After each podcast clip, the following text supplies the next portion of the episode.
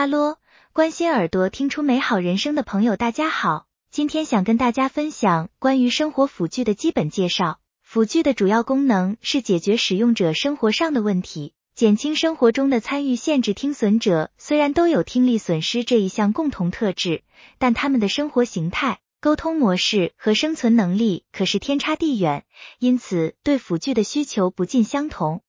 例如，对只用手语沟通的聋人而言，助听器和人工电子耳根本称不上是辅具，也不会产生需求。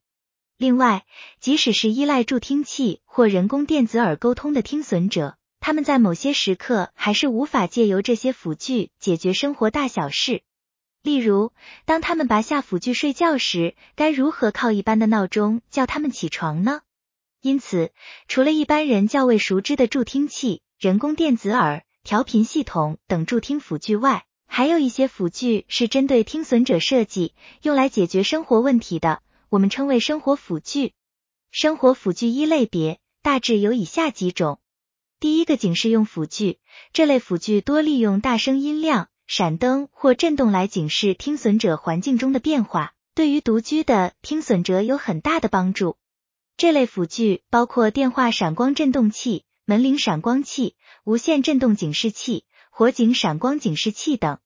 第二个电讯辅具与通讯沟通有关的辅具，例如电话扩音器、网络摄影机、行动电话机、传真机、影像电话机等。